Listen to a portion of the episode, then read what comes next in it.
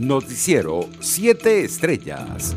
La Oficina de Aduanas y Protección Fronteriza de Estados Unidos informó que durante 2021 se registró un aumento sostenido en el número de migrantes venezolanos que cruzaron la frontera con México en aras de buscar una mejor calidad de vida.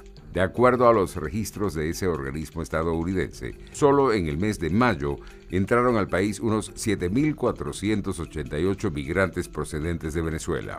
Por un acuerdo de salvación nacional integral, abogó este miércoles Juan Guaidó en el marco de una posible negociación con el gobierno de Nicolás Maduro. La Sala Constitucional del Tribunal Supremo de Justicia levantó todas las medidas cautelares que pesaban sobre la empresa Galaxy Entertainment de Venezuela, DirecTV según se lee en la sentencia número 0241, redactada por el magistrado Juan Mendoza. DirecTV, empresa perteneciente a la empresa estadounidense AT&T, cerró operaciones en Venezuela el pasado 19 de mayo de 2020. Entre tanto, el Ministerio de Interior, Justicia y Paz difundió este miércoles 16 de junio una serie de fotografías donde aparecen identificados los integrantes de la banda de alias El Mayella, quienes hacen vida en la parroquia La Vega en el área metropolitana de Caracas. En los últimos tres meses se han registrado constantes enfrentamientos en la zona. El último dejó como saldo varias víctimas mortales de la localidad.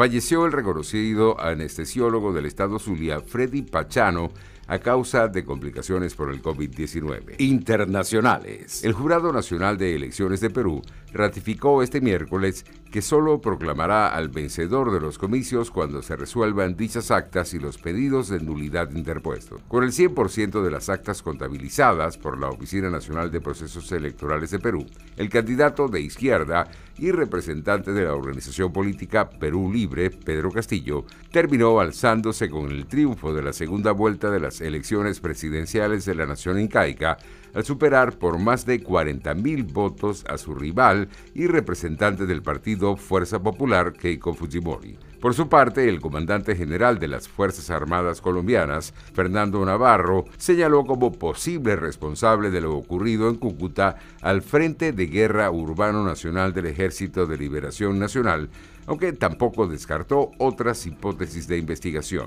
El accidente del metro de Ciudad de México, que dejó 26 muertos el pasado 3 de mayo, fue producto de una falla estructural, según un peritaje preliminar de la firma noruega DNB difundido este miércoles. La empresa añadió que el problema estuvo asociado a condiciones como deficiencias en el proceso constructivo y de soldadura de los llamados pernos Nelson. Economía. La Reserva Federal de Estados Unidos mejoró este miércoles sus previsiones de crecimiento económico del país al 7% en 2021, frente al 6,5% calculado en marzo, y decidió dejar sin cambios los tipos de interés cercanos al 0% a pesar del repunte de la inflación. Tras su reunión de dos días, el Comité Federal de Mercado Abierto de la institución explicó en un comunicado que gracias al progreso en la campaña de vacunación en Estados Unidos, que ha reducido la propagación del COVID-19 y al fuerte apoyo político del gobierno, los indicadores de actividad económica y empleo se han fortalecido. En otras noticias, los precios al consumidor en Argentina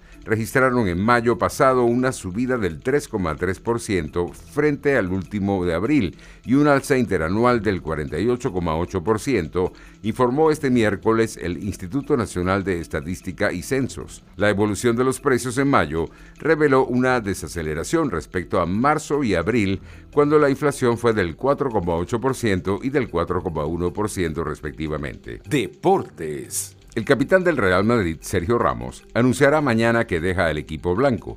El jugador acudirá a la ciudad deportiva y anunciará su decisión a menos de dos semanas para que acabe su contrato. La próxima temporada de la Liga de Fútbol de España dará comienzo el fin de semana del 15 de agosto, después de que la Real Federación Española de Fútbol, la Liga y el Consejo Superior de Deportes llegaran a un acuerdo en una reunión que presidió el director general de Deportes, Albert Soler. Javier Tebas y Luis Rubiales, presidentes de la Liga y de la Real Federación respectivamente, llegaron a un acuerdo para no celebrar partidos de la competición doméstica durante el fin de semana del 23 de abril de 2022, día en el que está previsto que se dispute la final de la Copa del Rey. Noticiero 7 Estrellas.